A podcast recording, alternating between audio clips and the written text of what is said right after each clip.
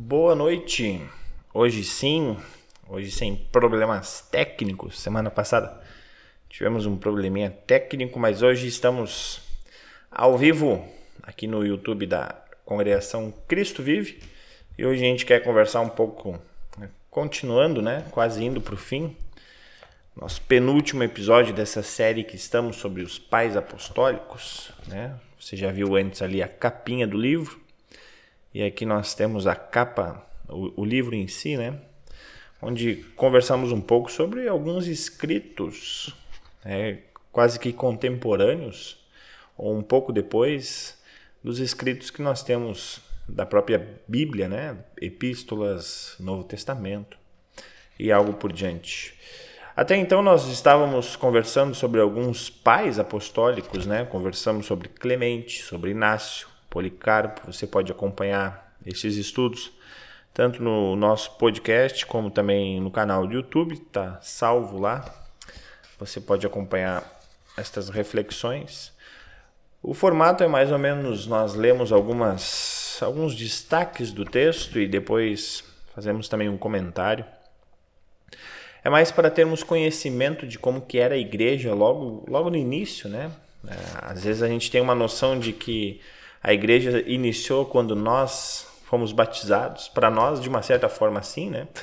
Mas é, no mundo a igreja já está há muito tempo. E a igreja cristã, então, digamos assim, de forma mais institucional, não sei se daria para dizer essa, essa palavra, ela já está presente há mais de dois mil anos e como é que funciona essa questão, né? Mudou, mudou muita coisa depois do, da reforma, né? 1500, antes tudo era um ensino errado. Foi só em 1500 que se voltou a ter um ensino correto? Obviamente que não, né? É, como, é que as, como é que a igreja se organizava logo depois que Jesus foi para o céu? Aliás, aliás, hoje no dia de hoje nós comemoramos, lembramos, damos glórias a Deus pela, pelo dia da ascensão, né?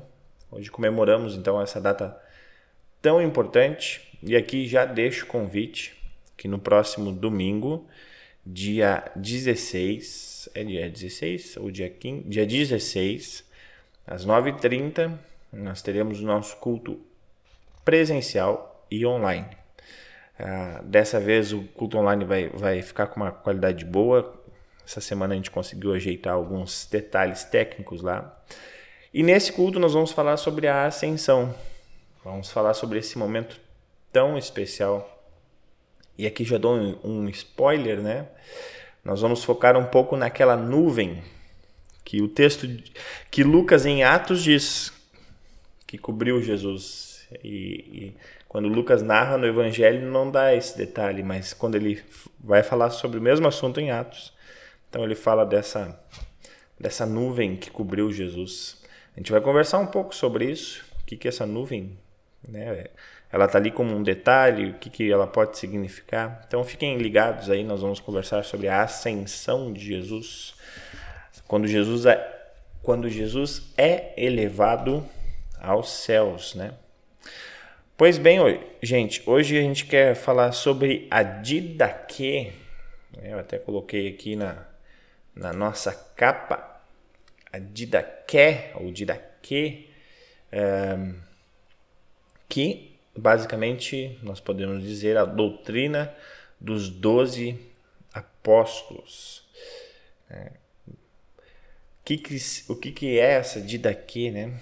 Ah, para ser, ser mais bem sucinto, a didaqueia seria um, um tipo de catecismo, seria uma instrução aos que estavam sendo convertidos, é, digamos assim, que eram gentios e acabaram sendo cristãos, ou seja, eram pessoas não cristãs que acabavam querendo em Cristo. Então, se tinha um material preparado para ensinar essas pessoas.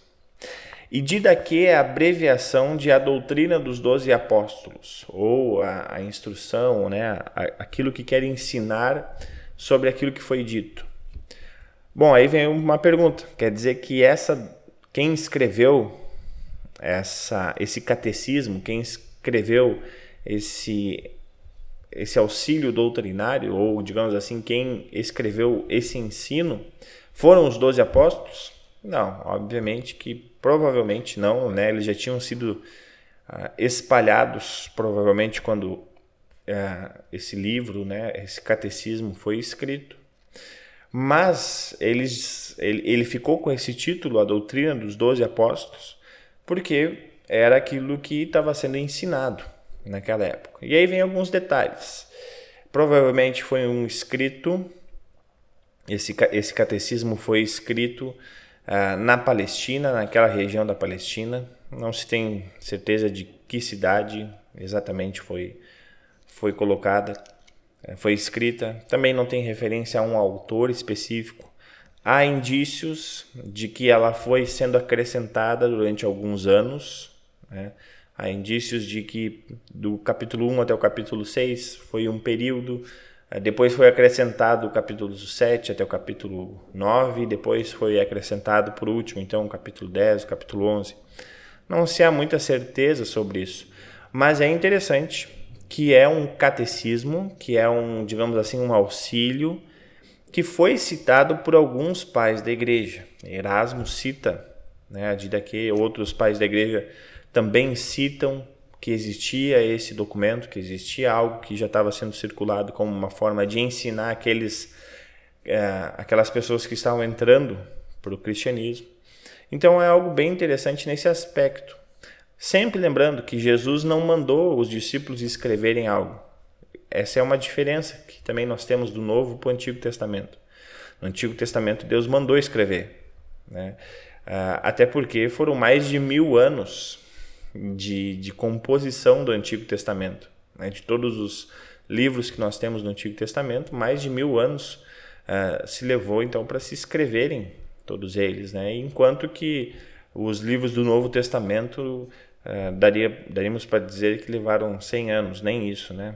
quase cerca de 70 anos que eles foram todos escritos. Também lembrando que no Novo Testamento as primeiras os primeiros escritos que nós, que nós temos são as cartas, as cartas do apóstolo Paulo, por, e depois os evangelhos, ou seja, os evangelhos vêm depois. E por que, que, isso, é, por que, que isso é interessante nós lembrarmos? Porque quando Jesus manda os seus discípulos, ele manda os discípulos falarem, né? falarem, não escrever. E obviamente que uma das formas para você ensinar alguém a escrita é uma dessas formas. Então, aquelas pessoas que estavam ouvindo os, os, os discípulos e queriam guardar isso, acabavam escrevendo. E pode ser que isso que nós vamos ver hoje, que alguns datam do ano que se iniciou a escrever no ano 60 depois de Cristo, ou seja, 30 anos depois da ascensão de Jesus, 30 anos depois que Jesus subiu ao céu, já estavam já estavam se escrevendo algo, né? Então pode ser que alguém resolveu escrever, olha, os, os, os apóstolos estão ensinando algo e a gente vai escrever para poder ensinar outros, que assim fica melhor. A gente não esquece, a gente não se atrapalha, né? Ou, ou fica melhor, fica mais fácil para mandar isso como uma carta para outras igrejas. Tanto faz. Mas parece que há esse intuito, né? Então, eh, sem delongas, vamos ler algumas partes dessa desse catecismo, que é muito interessante. Né? Sempre convido vocês que querem uh, aprofundar os seus conhecimentos, né? também faz parte da história da igreja. Estes documentos vocês podem uh, conversar lá também. Dou boa noite aqui ao pastor Cláudio, que está acompanhando aí, a Eliane. Eliane, manda um abraço para o Benjamin, nos vemos no, no último culto agora, no final de semana passado. A gente fica muito feliz. Um abração para vocês. Ah, eu vou ler aqui algumas partes, então, deste livro. Deixa eu só abrir aqui.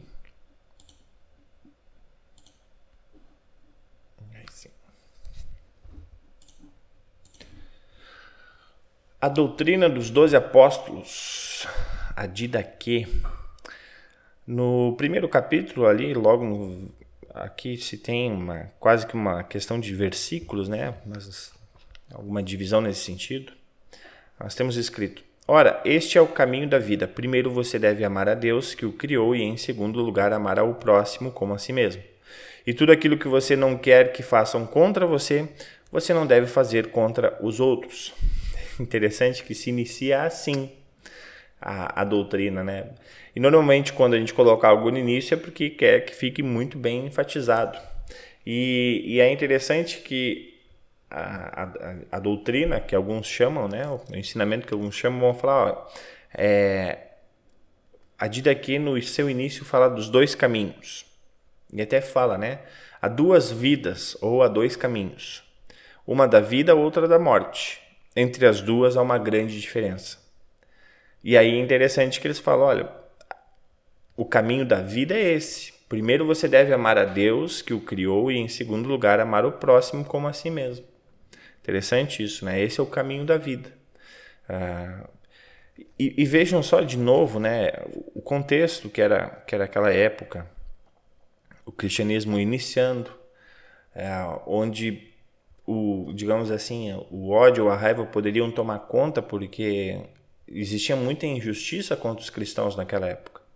E mesmo com essas injustiças, mesmo com as perseguições, mesmo com, com tantas coisas acontecendo para eles, para os cristãos, eles enfatizam isso. Olha, gente, há um caminho da vida e um caminho da morte. O caminho da vida é esse: ame a Deus e ame ao próximo. Interessante isso. E aí eles vão citando alguns textos, né? Ah, aqui lembrando, provavelmente os evangelhos não, tavam, não, não foram escritos ainda, mas eles citam algumas palavras que, que, que são contidas no evangelho, por quê? Porque eles estavam ouvindo isso dos próprios apóstolos. Abençoe os que o amaldiçoam e ore por aqueles que os maltratam. Feliz é o homem que dá como lhe ordenam os mandamentos, pois ele é inocente. Se alguém o ferir a face direita, ofereça-lhe também a outra. Né? Se alguém o forçar a caminhar uma milha, vá duas com ele. Interessante que aqui já nesse início, quando eles querem uh, ensinar aqueles que estão sendo cristãos, aqueles que são, estão sendo tornados cristãos, eles ensinam o, o primeiro o primeiro ponto é esse. Olha, gente, é, nós somos cristãos, mas nós não vamos querer a guerra, nós não vamos procurar a guerra. Né? Nós vamos ajudar o próximo da melhor forma que nós temos para ajudar. A felicidade está em, em, em quem dá do que em quem recebe. Então vejam só como isso é enfatizado, porque pode ser que aqueles que, que entravam no cristianismo, pode ser que pensavam que estavam entrando porque estava surgindo algo contra o império que estava surgindo algo contra os judeus. Aqui, ó, tá vindo um grupo aqui cristãos e eles são contra o sistema. Então eu vou entrar para esse grupo para poder fazer tudo que eu quero fazer contra o Império Romano ou contra os judeus e eu não posso. E aí parece que eles querem, não, vamos enfatizar que não é bem assim o negócio.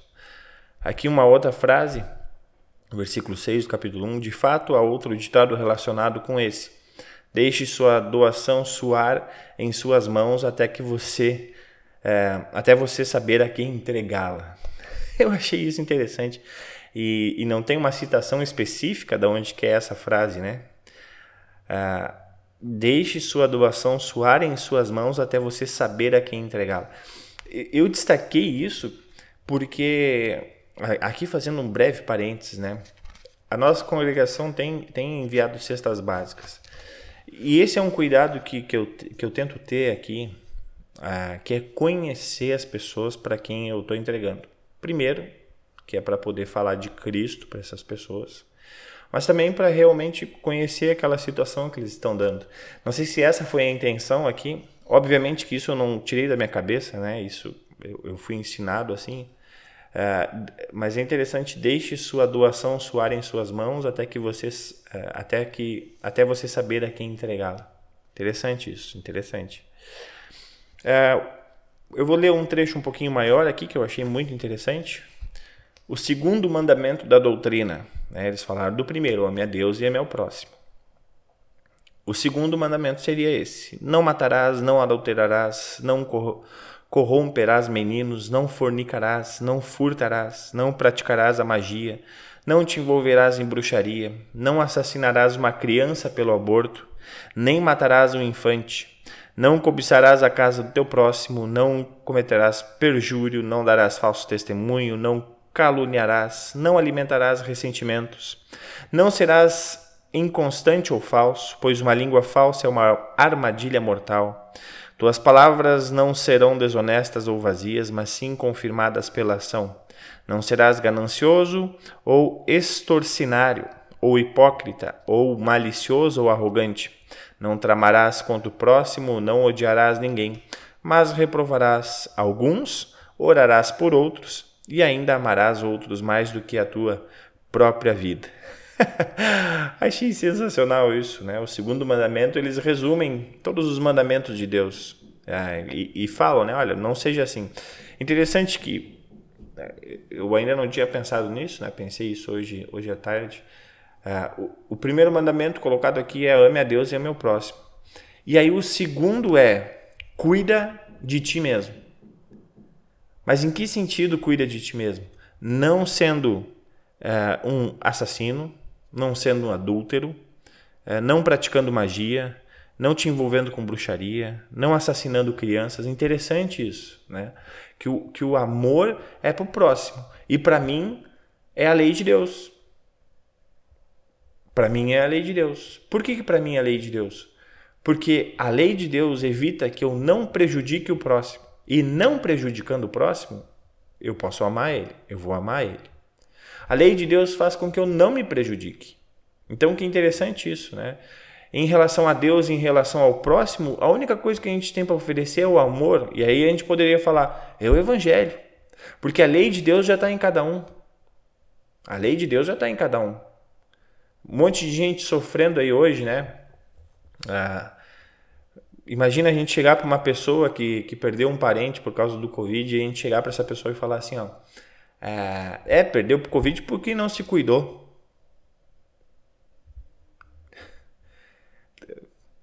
Pode estar errado o que a pessoa falou, não sei. Pode ser que a pessoa não tenha se cuidado mesmo, né? Ou, ou vai saber. Mas será que é isso que a outra pessoa está precisando ouvir? Ela está precisando ouvir lei? Porque isso é lei. Se eu chegar e falar, ah, morreu porque não se cuidou. Isso é lei? Não. Eu vou dar um outro exemplo. Um, um, jovem que pega o carro e vai a 200 por hora nas ruas e acaba é, e acaba sofrendo um acidente e morre. Eu chego pro pai e pra mãe desse jovem e digo, morreu porque era maluco. Ah, a informação não está correta, quer dizer, não está errada, está correta a informação. Morreu porque a, ele quis fazer isso, né? ele se propôs a correr esse risco. Mas é isso que eu tenho que falar pro, pro, pai e para a mãe que estão sofrendo? Não. O que eu tenho que falar para eles é que eu, eu, eu conheço um amor de Deus e eu, eu ali para amar eles também. Por quê? Porque a lei já está ali. Eles já estão chorando por causa da lei. Eles já estão chorando por alguém que descumpriu aquilo que Deus estava pedindo. Então eu não vou fazer isso. E é interessante isso, né? O primeiro mandamento é ame a Deus, ame ao próximo. E aqui o segundo eles colocam agora olhe para você e, e use as leis de Deus para que você viva bem. E se você vive bem, você pode amar Deus e pode amar o próximo. Seguindo aqui, é, você não deve ser falso em suas decisões.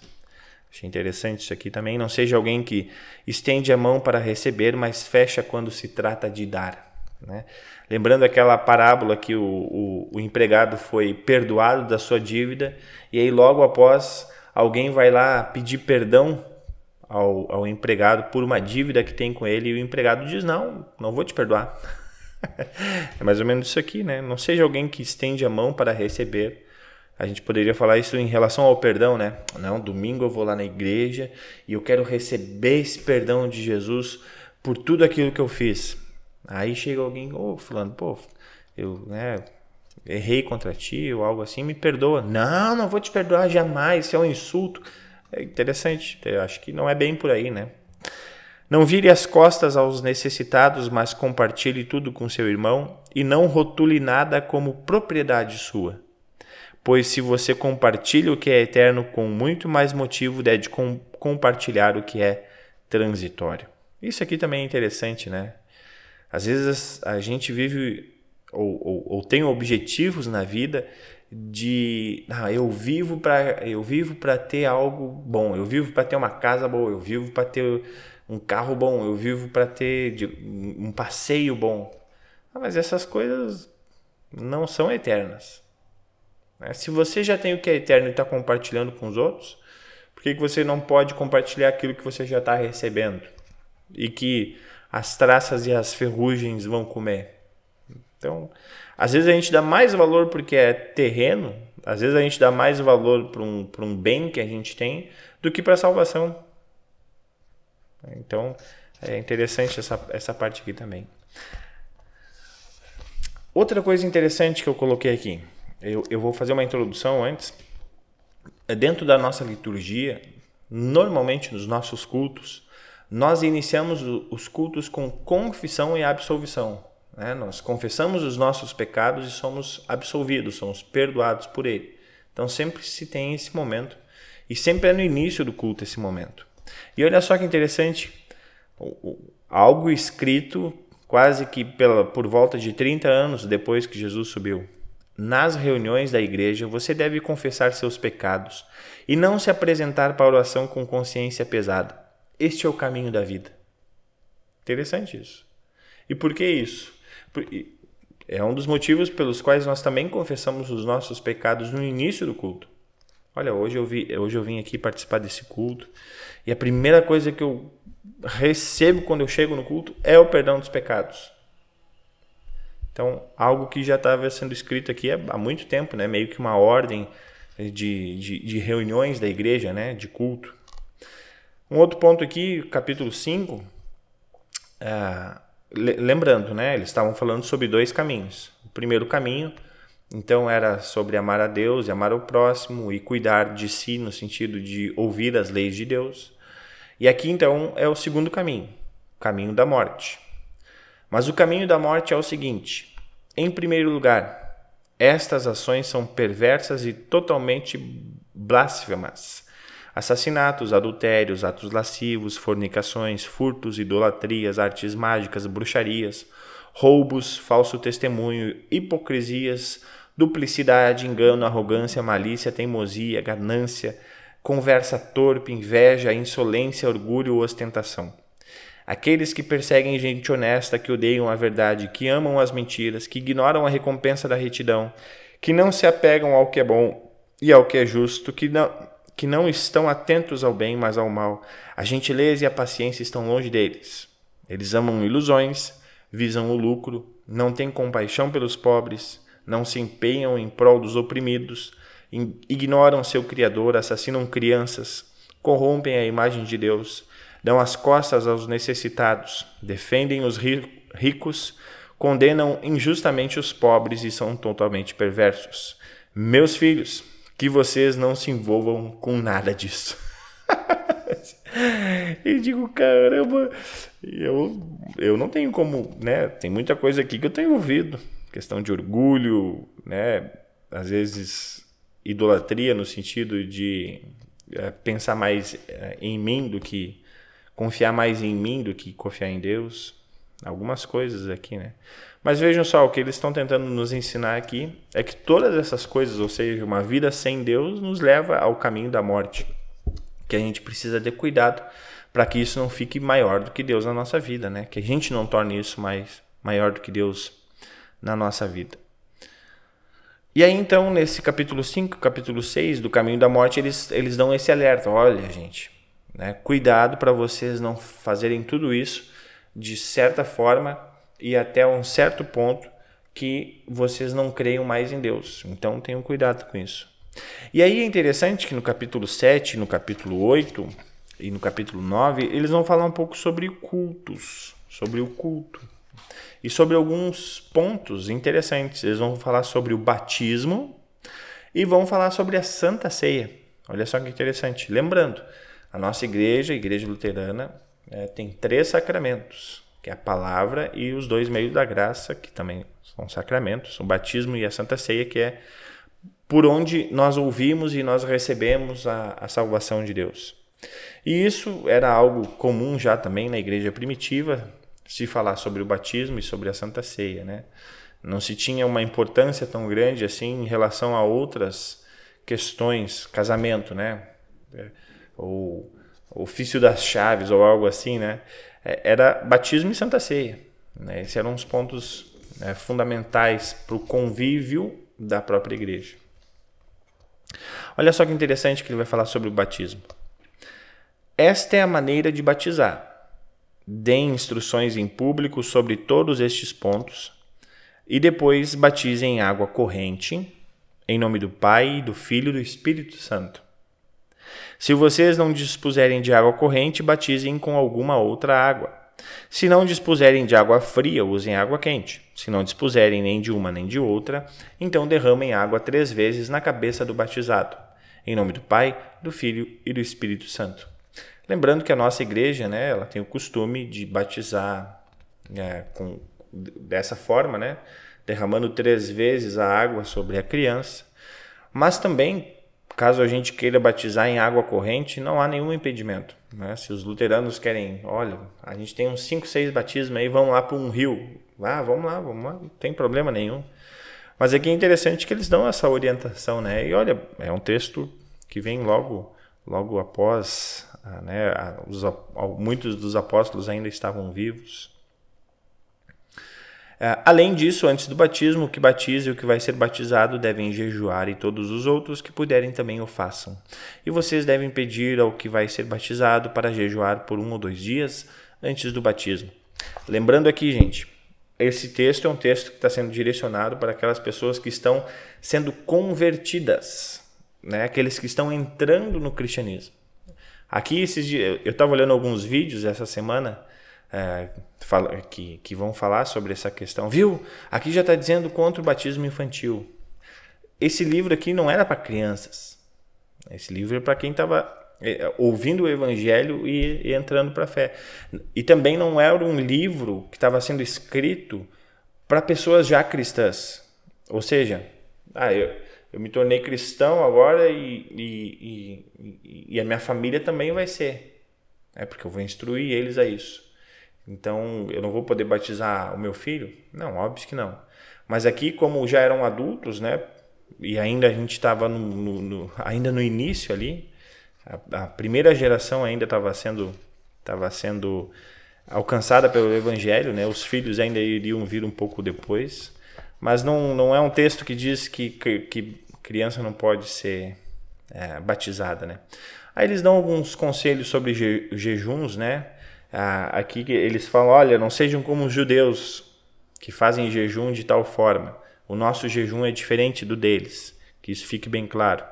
E, e, infelizmente, e hoje tem essa modinha aí de, de judaizantes de novo, né? Algumas denominações ficam a gente vê isso até mesmo ficam botando a bandeira de Israel que não tem nada a ver, gente. Aqui um outro parênteses. Os cristãos e os judeus continuam sendo os mesmos que na época de Paulo. Os judeus precisam ouvir. Né? Pode, pode ter um judeu cristão hoje? Pode. Né? Porque o termo judeu não quer dizer que ele seja uh, um, um, um não cristão, mas aqueles que creem na fé judaica, né? nesse sentido, esses precisam ouvir o evangelho. É, eles não vão ser salvos só porque são ainda descendência do povo lá de Israel. Então não tem nada a ver isso aí. A gente pode conversar um outro dia sobre isso. Lá no capítulo 9 ele vai falar sobre a Eucaristia, né? ou seja, a Santa Ceia, da forma que nós falamos. E aí ele vai dizer o seguinte: esta é a forma de dar graças. Primeiro, em relação ao cálice. Pai nosso, nós te agradecemos a santa vinha de Davi, teu filho, que tu revelaste por meio de Jesus, teu filho. A ti seja dada a glória para sempre né? fazendo uma referência a Jesus e fazendo uma referência a quem é Jesus.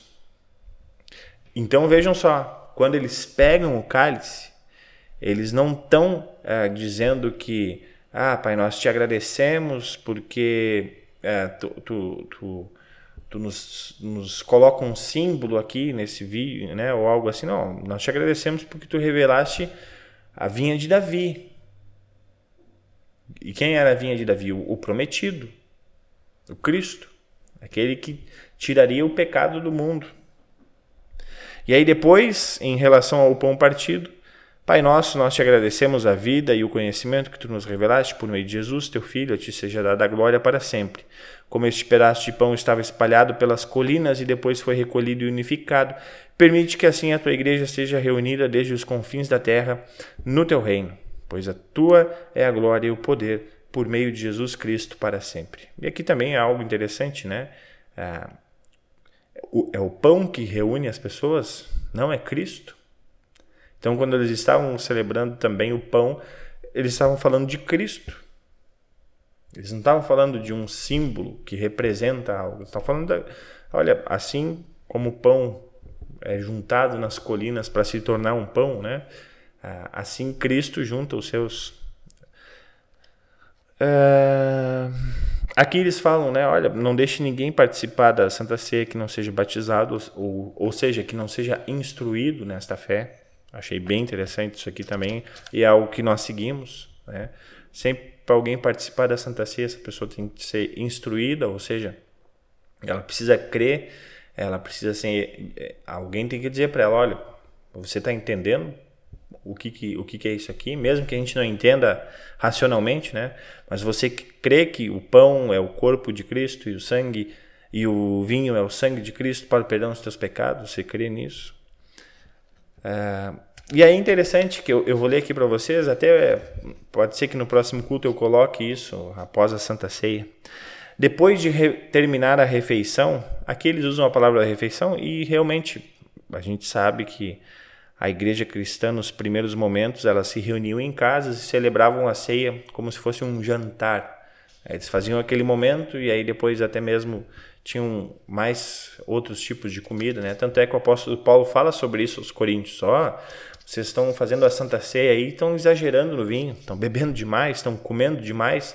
Vocês estão comendo tanto que quando os outros vão participar da ceia não podem porque já acabou tudo. Né? Então aqui eles falam nisso. E aí uma oração, né, que eles, que eles colocam aqui é, para agradecimento. Olha só que interessante. Nós te agradecemos, Pai Santo, teu nome sagrado, que plantaste em nosso coração, e o conhecimento e a fé e a imortalidade que revelaste por meio de Jesus, teu Filho. A ti seja a glória para sempre. Mestre onipotente, tu criaste todas as coisas em benefício de teu nome e, de, e deste aos homens comida e bebida à vontade, para que eles possam te agradecer. Mas a nós tu deste um alimento e uma bebida espirituais, e a vida eterna por meio de Jesus teu Filho. Acima de tudo, nós te agradecemos o fato de, ser, de seres poderoso. A ti seja a glória para sempre. Lembra-te, Senhor, da tua igreja para salvá-la do mal e torná-la perfeita por teu amor. Santifica e reúne-a uh, dos quatro ventos em teu reino, que para ele preparaste. Pois teu é o poder e a glória para sempre. Que venha a graça e que este mundo acabe. Hosana ao Deus de Davi. Se alguém for santo, que venha. Se não for, que se arrependa. Nosso Senhor vem. Amém. Interessante isso, né? E aí, é, logo depois, no capítulo 11 e capítulo 12, ele vai falar sobre os falsos profetas. Ele vai dar um, um eles, eles, né, que escreveram essa, esse catecismo, eles vão dizer, olha, gente, tem alguns falsos profetas e eles dão algumas dicas. Se ele ficar três dias, é um falso profeta. Achei isso muito sensacional. Olha, se ele quiser ficar mais do que o necessário para falar de Jesus Cristo para vocês, é um falso profeta. E interessante que eles vão falar sobre isso, né? Ah, Aí no versículo 12, no capítulo 12, capítulo 13, vão falar sobre isso, né? Ah, dessa, dessa questão. Aqui uma questão mais interessante, eles vão falar sobre o dia do Senhor, né? O dia especial é, em relação ao culto, né? O que, que é para fazer nesse dia de culto? Reúnam-se, partam o pão e rendam graças. Primeiro, confessando seus pecados, é o que a gente faz no nosso culto para que o sacrifício seja puro. Quem estiver em litígio com seu vizinho não deve juntar-se a vocês antes de se reconciliar, para que o sacrifício de vocês não seja manchado. É por isso que nós fazemos a confissão e absolução no início do culto.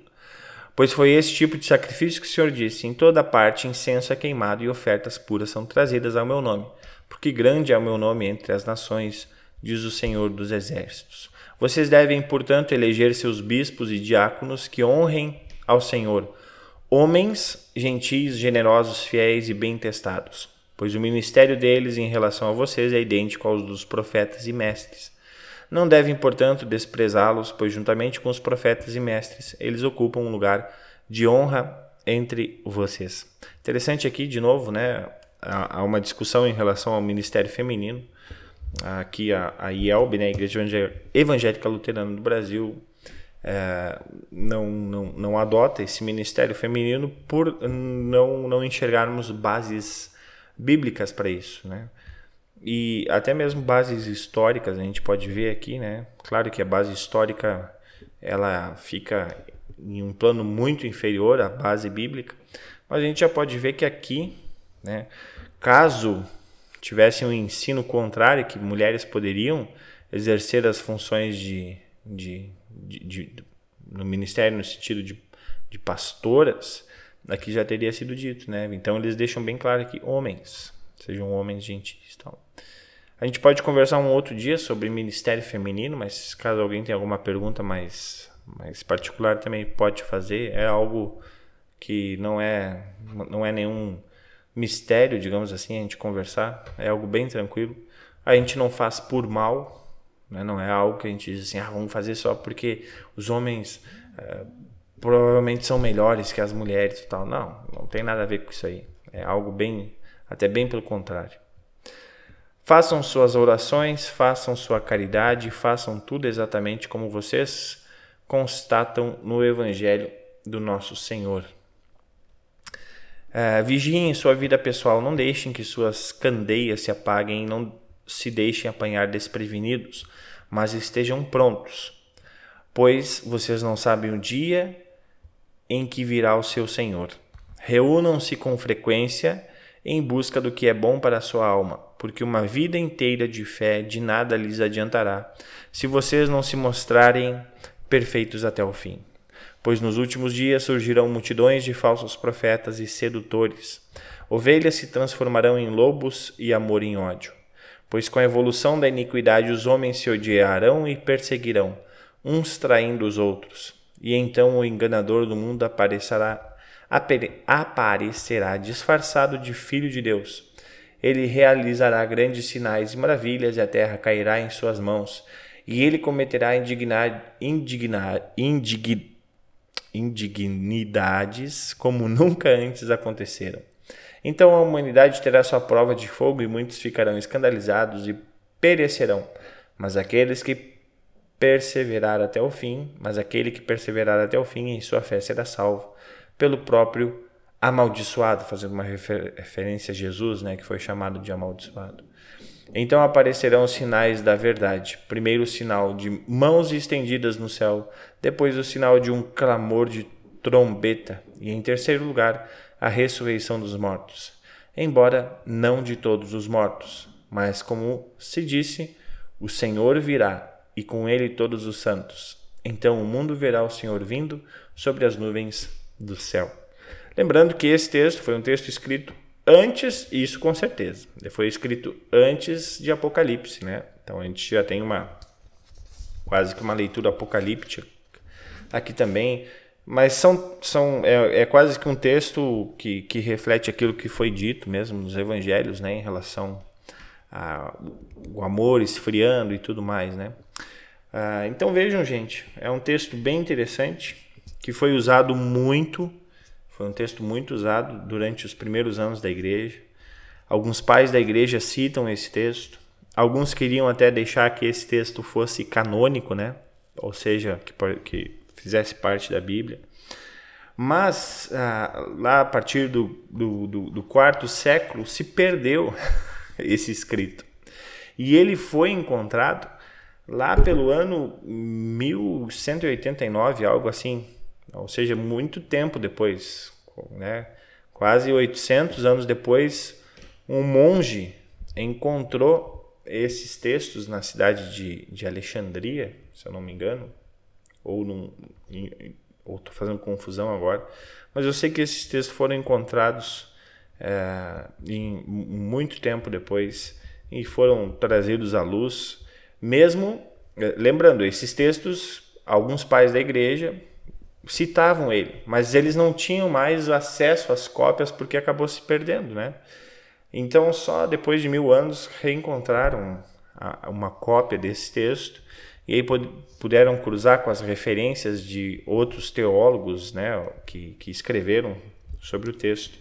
Então é algo que a gente pode ter com, com bastante quase que é, evi as evidências são são, são muitas, né, para que esse texto seja um texto que realmente foi escrito naquela época ah, e, e, que realmente era para instruir estes que estavam entrando né, para o cristianismo.